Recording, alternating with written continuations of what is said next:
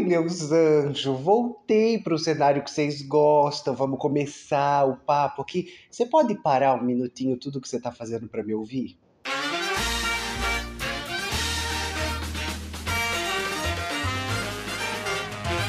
Bom, como você já deve ter visto em algum local desta tela, o tema do vídeo de hoje é tempo e atenção. Sabe lá no início do vídeo, quando eu te perguntei se você podia parar tudo que você estava fazendo para me ouvir um minutinho? É muito provável que a sua resposta seja não que você me diga, Dona Rita, eu tô te vendo numa microtela de um celular, com fone de ouvido ou sem fone de ouvido, no transporte público, enquanto cuido do meu bebê, enquanto cozinho, enquanto lavo louça, enquanto. E aí, talvez a gente precise estabelecer uma primeira ideia que é: este é o cenário de atenção do nosso tempo. Tem uma série de pesquisas, eu vou deixar algumas na descrição do vídeo, que falam sobre o encurtamento do nosso attention span.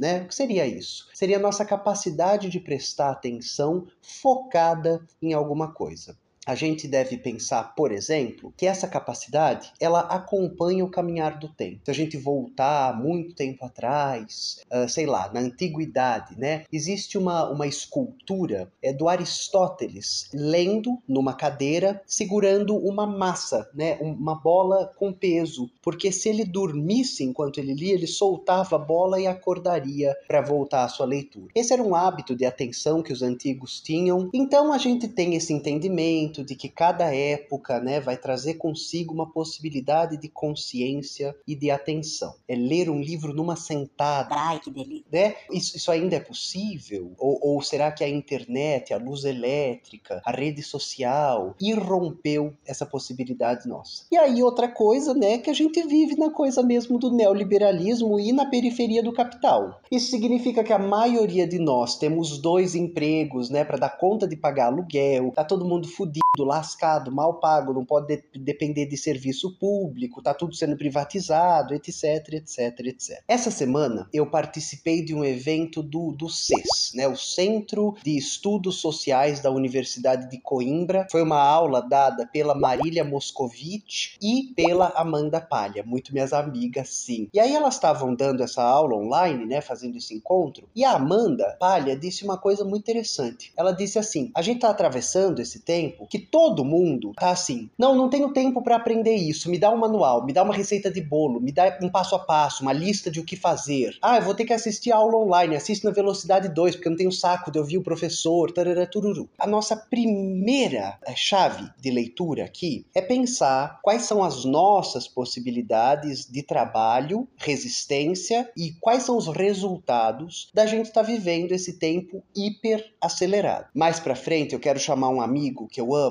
para conversar aqui no YouTube, mas vou deixar o, o arroba dele aqui na descrição do vídeo, que ele faz um estudo é, sobre o corpo e esse nosso tempo, né, esse tempo pós-moderno, e essa impossibilidade de descanso. A primeira pessoa que falou sobre isso foi o Foucault, é, o Lacan também falou sobre isso, né, sobre como esse sujeito é, neoliberal, ele é um sujeito máquina que não para, né, ele é um sujeito que transforma seu tempo de descanso em mais trabalho. O Bill Chun Han falou isso também, Sociedade do Cansaço, enfim. É, para eu não fazer uma grande digressão, eu vou voltar para o foco aqui do, da nossa discussão, que é tempo e atenção. Vocês já pararam para pensar, por exemplo, no que a rede social vende é, para quem anuncia nela? E, e, a resposta, né, além dos nossos dados, é que a rede social vende Atenção, por que, que uma blogueira X pode cobrar 80 mil reais num post da timeline dela? Porque talvez a audiência dela não tá mais na TV. Alguém que para e a escuta, é o que ela vende é a possibilidade dela de capturar a atenção das pessoas que a seguem. Tendo isso dito, eu vou pedir para você assistir um vídeo da Sabrina Fernandes, nossa maravilhosa do Tese 11. Essa semana ela publicou um vídeo chamado Engajamento Errado, no qual qual ela, ela vai falar de forma abreviada sobre como a forma com a qual a gente lida com o algoritmo ainda é um grande mistério, mas que a gente já conseguiu descobrir, em especial dos resultados catastróficos da eleição de 2018 para cá, o que acontece quando a gente gasta mais tempo e mais atenção falando sobre o absurdo, o que é um impropério,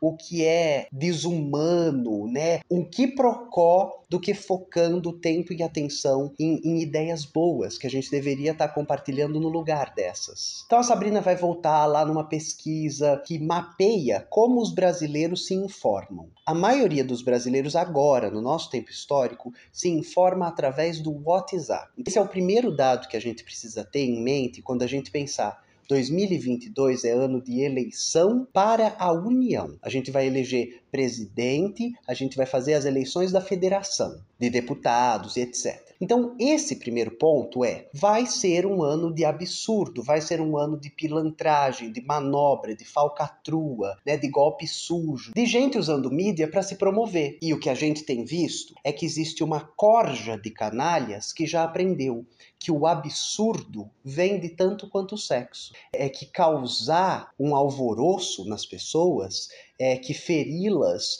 onde elas seguram sua humanidade, sua integridade, sua bondade, faz com que elas compartilhem o absurdo. E tem muita gente que vive disso. A Sabrina vai falar inclusive de um livro da Jodie Dean chamado The Blog Theory, né, a teoria do blog, no qual a Jodie ela, ela recorre a esse termo do capitalismo comunicativo, de como dentro do capitalismo, inclusive as nossas ferramentas e possibilidades de comunicação são comercializadas como mercadorias. E aí eu chego numa filósofa francesa que é a Simone Weil. Fiquei muito feliz de ver que ela foi citada naquele filme da Olivia Colman, que está na Netflix, é A Mãe, A Filha Perdida. E aí eles citam essa frase da Simone: A atenção é a forma mais rara e mais pura de generosidade. Aí, se você não conhece a Simone Weil, Grande parte da obra dela vem dos cadernos que ela usou ao longo da vida. É, a Oxford fez uma publicação dos primeiros e últimos cadernos dela. É, o Albert Camus, o maior filósofo existencialista depois do Sartre, né? Fala que ela foi o maior espírito da geração ali dos anos 30, tarará. E o vídeo de hoje se chama Tempo e Atenção porque ele é uma reflexão sobre quanto tempo a gente tem dedicado e quanta atenção a gente consegue é, é, depreender para quem está do nosso lado lado e não contra a gente, para que a gente possa parar de trabalhar para os nossos opositores e de que a gente possa usar o nosso tempo para construir poder popular, para construir rede de comunicação, para dedicar nos nossos trabalhos, né, é, de militância, de ativismo, porque esse ano é um ano derradeiro e decisivo. Não sei se vocês estão lembrada, lembrado. Ali 2018, o The New York Times lançou uma, uma matéria, imagina, né, reblogaram tudo, foi super um, um, um bafafá, que falava como era possível ver que o Brasil estava se movendo para a extrema direita através do YouTube. E aí o levantamento vai falar dessas figuras abjetas, né? Ah, é um professor de guitarra, é um negro racista, é um blogueiro doido, é uma pessoa que grita, é um cara com sobrenome alemão, fala umas, umas merda. Como essas pessoas cresceram exponencialmente, magicamente, como seus canais começam a aparecer aparecer nos rankings do YouTube, né? Claro que muito dinheiro está sendo injetado, mas como essa propaganda política vai ser responsável pela formação, é, ou melhor, pela propagação de uma ideologia bolsonarista, né, de extrema direita nas redes sociais. Só para vocês terem uma, uma noção da dimensão do impacto disso, aquela pesquisa a qual a Sabrina se refere no vídeo dela, ela mapeia que o, o brasileiro se informa primeiro pelo WhatsApp, depois pela TV e em terceiro lugar pelo YouTube. Então a gente está falando de um veículo de comunicação de massas, maior que rádio, maior que jornal, piriri parará pururu. O Intercept Brasil também fez uma matéria na época sobre como entre os 10 maiores canais do YouTube, cinco eram de extrema direita, eram de propaganda política e de produção de fake news. Pode ficar tranquilo, tranquila, pode ficar na tranquilidade que tudo que eu tô falando vai estar tá descrito aqui no vídeo para você ler e acessar, né? É um dos pontos que distingue uma comunicação séria e ética na internet de uma fantasiosa que tem o objetivo de despolitizar, é, mentirosa, né, de, de pilantragem, de falcatrua, é entregar as fontes que você está usando para produzir seu discurso. E ainda tendo em mente, né, isso, isso ao que eu estou me referindo aqui, é de ser um ano eleitoral, se a gente volta nas últimas eleições, a gente vai ver que, somados, né, e, e aqui eu estou usando os dados do TSE,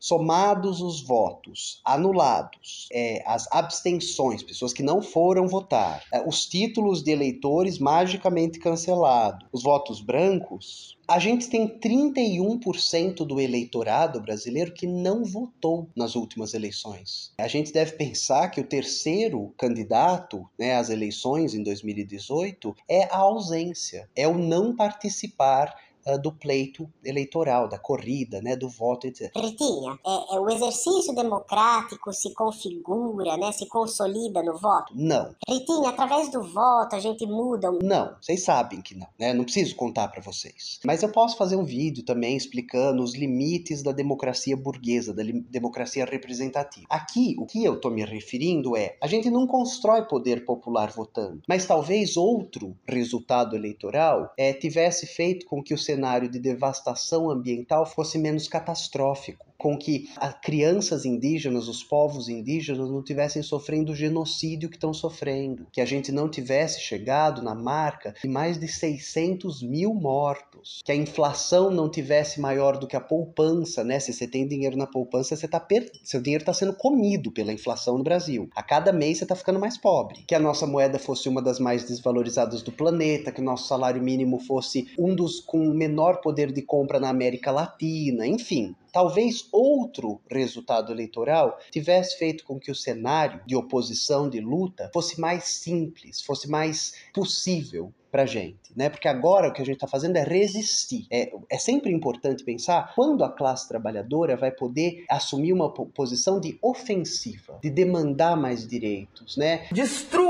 patrimônio público e privado e tente levar o caos de lutar pela revogação do teto de gastos da PEC da morte, né? Vai congelar a possibilidade do Estado de investir no Brasil pelos próximos 20 anos, que vai possibilitar que a gente se organize para fazer demanda, né? E não para ficar protegendo o pouco que a gente conquistou nos últimos, sei lá, 16 anos de democracia no Brasil. Falando nisso, meus anjos, um segundinho, tá rápido. Seu título de eleitor, você transferiu? Você tirou? Se você tem 16 anos e não tirar. Gente, pra eu achar você e te esfaquear é um, dois. É para tirar esse título, é pra. Ó, se você não sabe como, descrição do vídeo. Até 4 de maio você pode fazer isso. Todo vídeo que eu postar nessa merda desse canal até 4 de maio, na descrição, a primeira coisa da descrição do vídeo vai ser título de eleitor. Eu vou deixar um passo a passo de como faz essa merda, tá, meus anjos? Ai, não queria, né, ter que descer a esse nível. Eu sou chique, né? Eu não tô parecendo a sua tia rica, que dava os presentes bons, né? Então, mas eu, eu tenho que descer, né, moçada? Porque, enfim, é, é o que gera atenção, né? Entretenimento, sei lá. Bom, volta. Qual que é o próximo ponto dessa nossa discussão? É que você consiga entender, então, quão periclitante é esse ano, quão decisivo, derradeiro, o que que vai rolar, como a gente deve se preparar. E aí tem duas coisas que eu vou falar para vocês que são regras para esse ano. Regrinha número um: pare de fazer idiotas famosos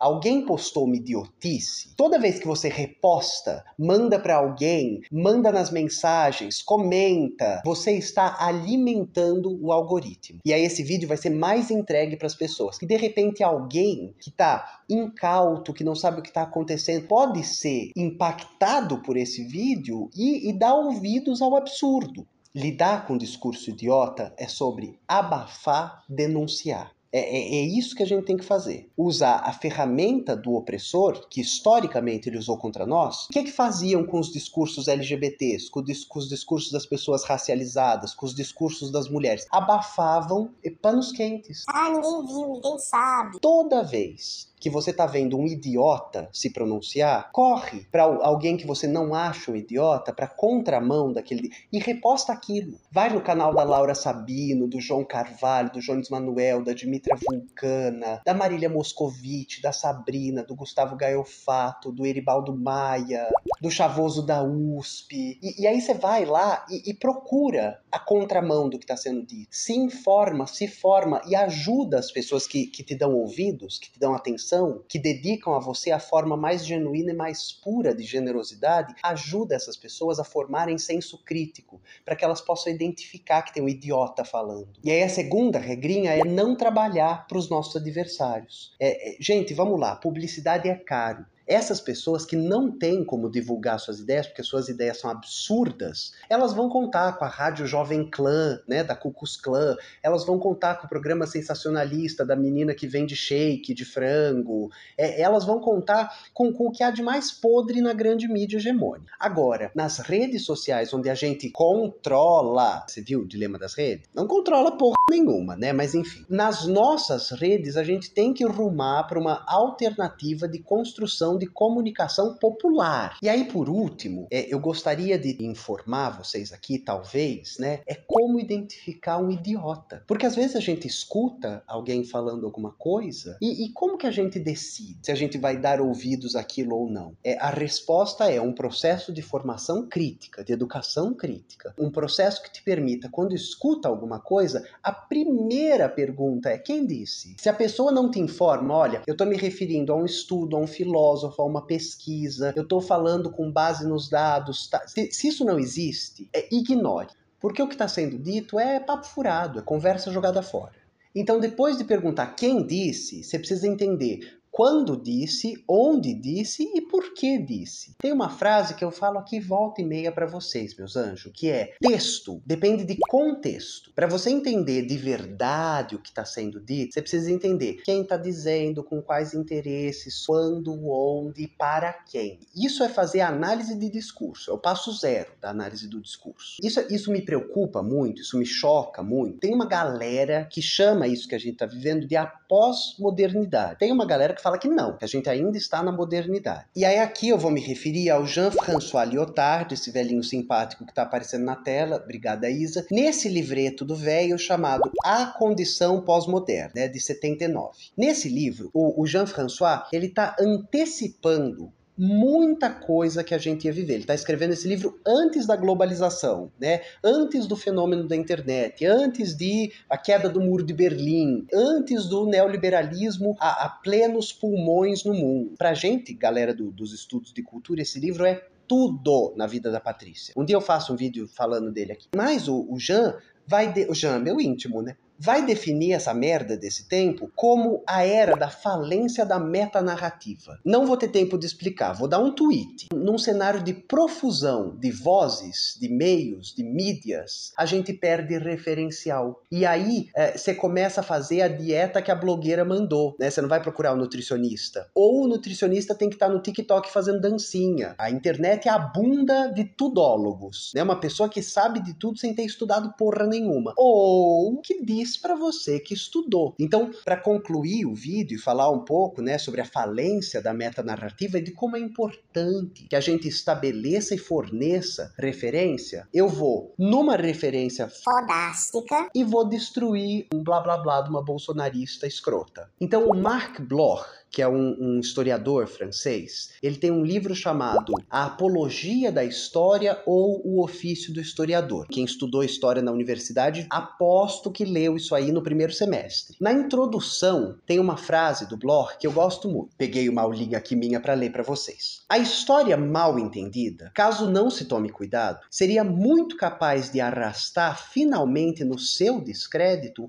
a história melhor entendida. Mas se um dia chegássemos a isso, seria ao preço de uma violenta ruptura com as nossas mais constantes tradições intelectuais. Bom, estamos vivendo essa era de ruptura violenta. Não preciso contar para vocês, vocês, vocês olham à volta de vocês. É, a, a, pesquisa nos diz que a maioria dos brasileiros se informa por WhatsApp. A gente está vivendo essa era. E aí a gente precisa é, ter esse senso crítico, né, se fazer essas perguntas, para não cair no papinho dessa galera. E aí, de novo, né? Eu tô fazendo esse vídeo porque volta e meia um Beneditinho, uma Beneditinha, me mandam um, um, um, direct falando assim.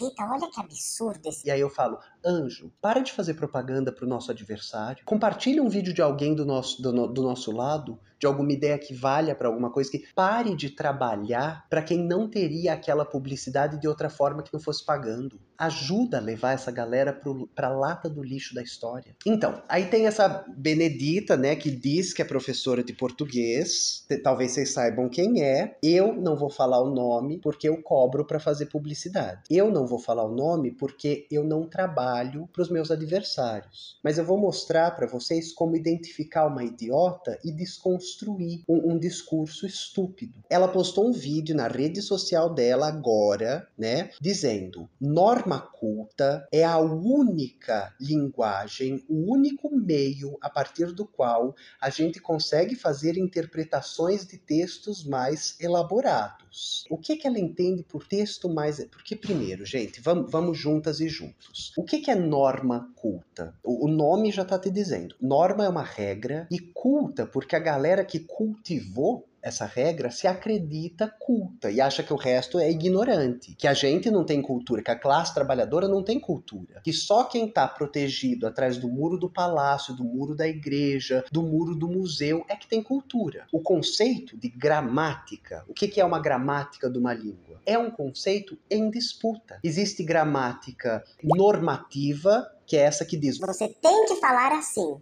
existe gramática descritiva, que fala: Olha, os falantes da língua falam assim. Se bastasse aprender gramática para entender e falar uma língua, depois que você fizesse um cursinho de, de idioma estrangeiro, um cursinho de espanhol, um cursinho de inglês, você ia conseguir assistir tuas coisas, ouvir tuas músicas, ler. E você consegue? Não, porque a língua não está contida na gramática. Às vezes eu tenho vontade de baixar o nível e falar: gente, o Galileu Galilei descobriu que é a gramática que orbita em torno da língua, e não o contrário, né? A língua não, não existe para obedecer à gramática. O que, que veio primeiro? Então, norma culta é isso: é um estabelecimento de uma classe e é nítido, é histórico. Os reis da França, cada rei que colocava a bundinha dele no trono, reconfigurava a forma com a qual as palavras eram escritas. Até a invenção dos dicionários no século XVIII, XIX, até que os lexicógrafos aparecessem, qual que é a forma certa de escrever a palavra? A que o rei usar. A norma culta é a língua que a corte falar. Então, eu sou professora de língua e literatura inglesa. Quando a gente dá essas aulas para molecada, para garotada, a gente fala: então vamos lá, ó, 1066, William Conquistador vai sair da Normandia e vai conquistar, né, o que hoje a gente entende como a Inglaterra. Vai fazer a grande Grande-Bretanha. Esse bretãozinho, quando chega lá e faz os acordos dele, né, com o Supremo, com tudo, ele vai começar a governar aquilo lá falando francês. E a língua oficial da Inglaterra, até a Guerra dos 100 Anos, até 1300 e tanto, 1400 e tanto, a língua oficial da Inglaterra é o francês. A língua do direito, a língua do acordo comercial, a língua é o francês. Por isso, por exemplo, que no inglês você tem sempre duas palavras para falar sobre o bicho e a comida que vem do bicho, né? Uma versão à la carte, à la carte, francês. E a versão do pobre, desdentado fazendeiro que criava o bicho enquanto estava vivo e não comia o bicho. Então, você fala cow, vaca e você fala beef, carne de vaca. Uma versão em francês. Você fala sheep, você fala lamb, você fala mutton. Uma versão em francês. It's a dinosaur. So let's repeat. Dinosaur. Ah, Pedro, tá de sacanagem. viajei. Todas essas palavras têm um, um, uma equivalente afrancesada. Por que, que eu tô contando essa merda para vocês, meus anjos? Apenas para mostrar que com um pequeno conhecimento da história, você consegue entender que não é através da norma culta que você faz interpretação de textos elaborados. É através de um ensino crítico e de entender qual é a elaboração desse texto. O que mais está sendo dito aqui? Não é com norma culta que você entende que o Bentinho, do Dom Casmurro é um escroto. É com uma visão social que permite te ver que ele é um burguês safado um homem branco, hétero, ah, ah, ah. que fala. Ai, a Capitu me traiu com meu amigo Escobar. Ai, ela tem olhos de cigana, oblíqua de. Ai, ai. E ele não fala, não, ele é bentinho, né? Benzido. E aí, provavelmente, a Creissa não conhece o Wittgenstein. Quem é o Wittgenstein? Ele é só o maior filósofo do século XX, do século que acabou de acabar. O Wittgenstein tem uma obra chamada Investigações Filosóficas, cuja epígrafe ele vai lá no Shakespeare, pega do Rei Lear uma frase: Vou lhes ensinar diferenças. É, nessa obra, o Wittgenstein vai mostrar como a gramática é uma abstração. Ela é incapaz de dar sentido às coisas ponto de interrogação faz pergunta. Mentira. Eu posso dizer em texto para você, e daí? Isso não é uma pergunta real. E eu com isso? Isso não é uma pergunta real. Ainda que gramaticalmente, né, para uma norma, ela seja lida como pergunta. Vou voltar para a declaração da crença que eu anotei. Ela diz o seguinte, né, que a norma culta é a única forma e a única forma de construir pensamentos mais elaborados. Então vamos lá, meus anjos. Ela acabou de dizer: povos ameríndios nunca produziram pensamentos elaborados, né? Claro, foram os europeus que em 200 anos de revolução industrial industrial destruir o planeta que eram elaborados. A galera que vivia aqui em paz com a Pachamama, que preservou isso aqui, é que conseguiu esculpir os Andes, que conseguiu plantar no, no, nas escarpas do Peru. Essa galera não sabe de nada. Os povos africanos que desenvolveram uma riquíssima tradição filosófica, não, não sabem de nada. Só quem desenvolveu uma norma culta é capaz de pensamento elaborado. Você consegue perceber o preconceito linguístico que existe existe aqui, mas a idiotice, a estupidez desse raciocínio. E, e aí tem dois pontos. É o primeiro que é não trabalhar para o seu inimigo. Você quer entender do que, que eu estou falando? Professor Marcos Wagner. Não se discute variação linguística, preconceito linguístico, sem falar desse cara. No Brasil, ele é a pessoa mais foda sobre o assunto. Ele é professor da UNB. O professor Marcos Wagner tem esse livro chamado A Norma Oculta, que vai mostrar as relações de poder e língua no Brasil, através de pesquisa historiográfica. A área de trabalho dele é a sociologia da língua. Você também pode ler preconceitos linguísticos, políticas da norma, ou conflitos linguísticos, todos dele. O professor Marcos Wagner tem mais de dezenas de livros publicados sobre o assunto. E aí eu estou deixando aqui o látis dele. Isso aqui, gente, meus amores, não é um, um, um autoconhecimento. Não, isso aqui é o primeiro semestre de qualquer universidade séria de letras. Você estuda isso. Outra forma também de desmontar essa idiotice, é esse quem fala, quando fala, onde fala, por que fala, mas, mas é também perceber que essas regras, né, a fonte da bonita, vozes da cabeça dela. Se você for atrás, por exemplo, de alguém que seja é, afiliado com a ideologia de uma gramática normativa, não, a língua é isso, qualquer coisa fora disso é erro, não é a língua, né? Se eu falar nós vai, nós vem, você me entendeu? Então é português. Mas não, qualquer coisa tá, é, é não, isso não é língua, tarará. Beleza. Se você for atrás de uma gramática normativa. E aí abri o perfil de Instagram da Creissa, a primeira frase que ela escreveu no perfil dela é um erro para norma culta. Então vamos lá. A frase do perfil da Bonita é: a professora que ensina você a falar e escrever corretamente. Anja, você é pronome de tratamento e não pode ser usado como objeto de verbo a não ser em português coloquial, que está fora da norma culta, tá? Gente, pelo amor de. Um dos primeiros vídeos que eu fiz lá no canal chama Formas de Usar a Língua. Meu anjo, minha anja, né? Vamos junta? Língua é igual roupa. Alguém vai de biquíni no cartório? Não. Alguém vai de terno, smoking pra praia? Não. Língua é saber onde e como ah, e usar, entendeu? Só isso. Essa norma, ela é estabelecida historicamente pela classe que está no poder para atender e também para distanciar. Você consegue ler um contrato sozinho ou você precisa de ajuda? É, é uma forma de apartar o poder linguisticamente, de fazer com que a língua seja outra para acessar aquela esfera e ter acesso àquilo. Outra coisa, essas viagens. Ah, você precisa da norma culta para ler. Tá, e, e, e com a norma culta, você consegue entender um funk? Com a norma culta, você consegue entender um livro? E a resposta é não. Esse exemplo que eu dei antes para vocês, né, de aprender uma língua estrangeira e quando viaja descobre, eita, não aprendi nada, não sei falar. O livrinho de gramática de língua estrangeira não me preparou para falar, entender a língua, interagir com a língua. A língua tá viva, ela muda. Cada região da cidade tem sua particularidade, cada região do país tem seu vocabulário. E aí me vem uma crença querer falar que sem norma culta. Ah, gente, né? Por favor.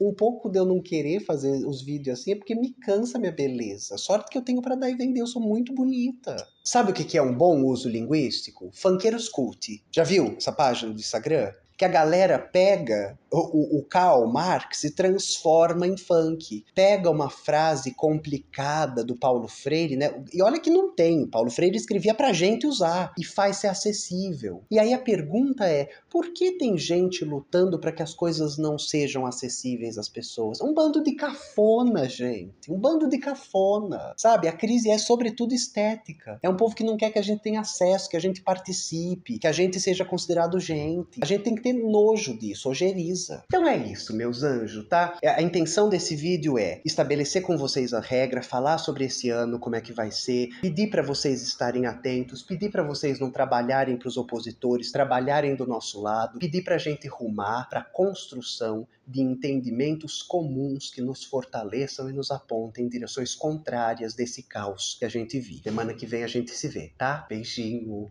tchau. Voltei pistola.